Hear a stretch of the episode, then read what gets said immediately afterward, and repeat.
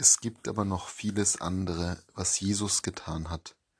Wenn man alles aufschreiben wollte, so könnte, wie ich glaube, die ganze Welt die Bücher nicht fassen, die man schreiben müsste.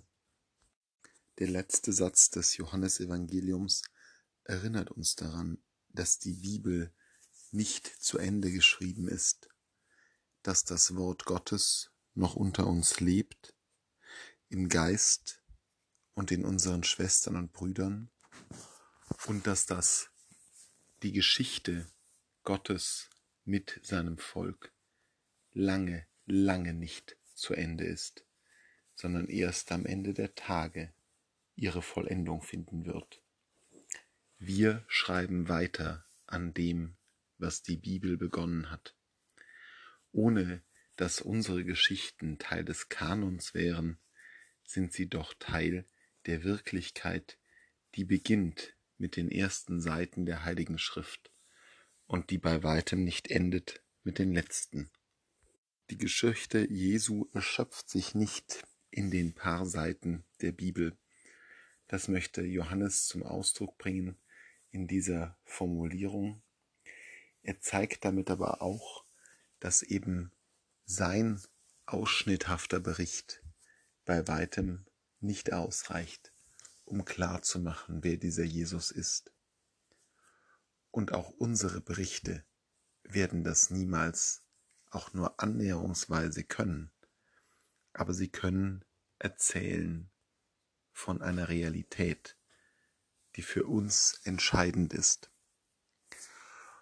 Und es mag eine gute Anregung sein, den Worten dieses Redakteurs zu folgen und darauf zu achten, wo die Geschichten sind, die über Jesus in unserem Leben geschrieben werden, welche Zeugnisse an uns ablesbar sind, was wir kommunizieren, weitergeben, erkennbar werden lassen, was andere in uns lesen über diesen Jesus. Eine Übung, die uns vielleicht auch in das nun wieder anhebende Kirchenjahr mit dem normalen Jahreskreis hineinführen kann, heraus aus der Geistbefruchtetheit des Pfingstfestes in die Normalität der Welt. Welche Geschichten erleben wir mit Jesus? Welche Geschichten lesen andere über uns mit Jesus? Und dabei kann uns die Heilige Schrift sicherlich ein guter Leitstern sein.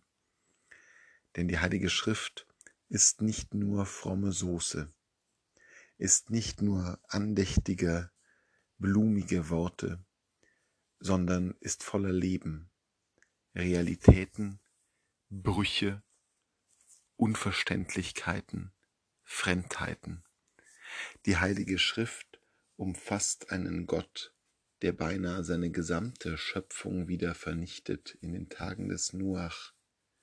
Die Heilige Schrift umfasst die schrecklichen Klagen der Psalmen, in denen Menschen ihrer absoluten Verlassenheit und Verzweiflung Ausdruck geben. Die Heilige Schrift umfasst den Jesus, der einerseits zugewandt und dann immer wieder entsetzlich distanziert, befremdlich, unverständlich, kryptisch ist, sich verbirgt.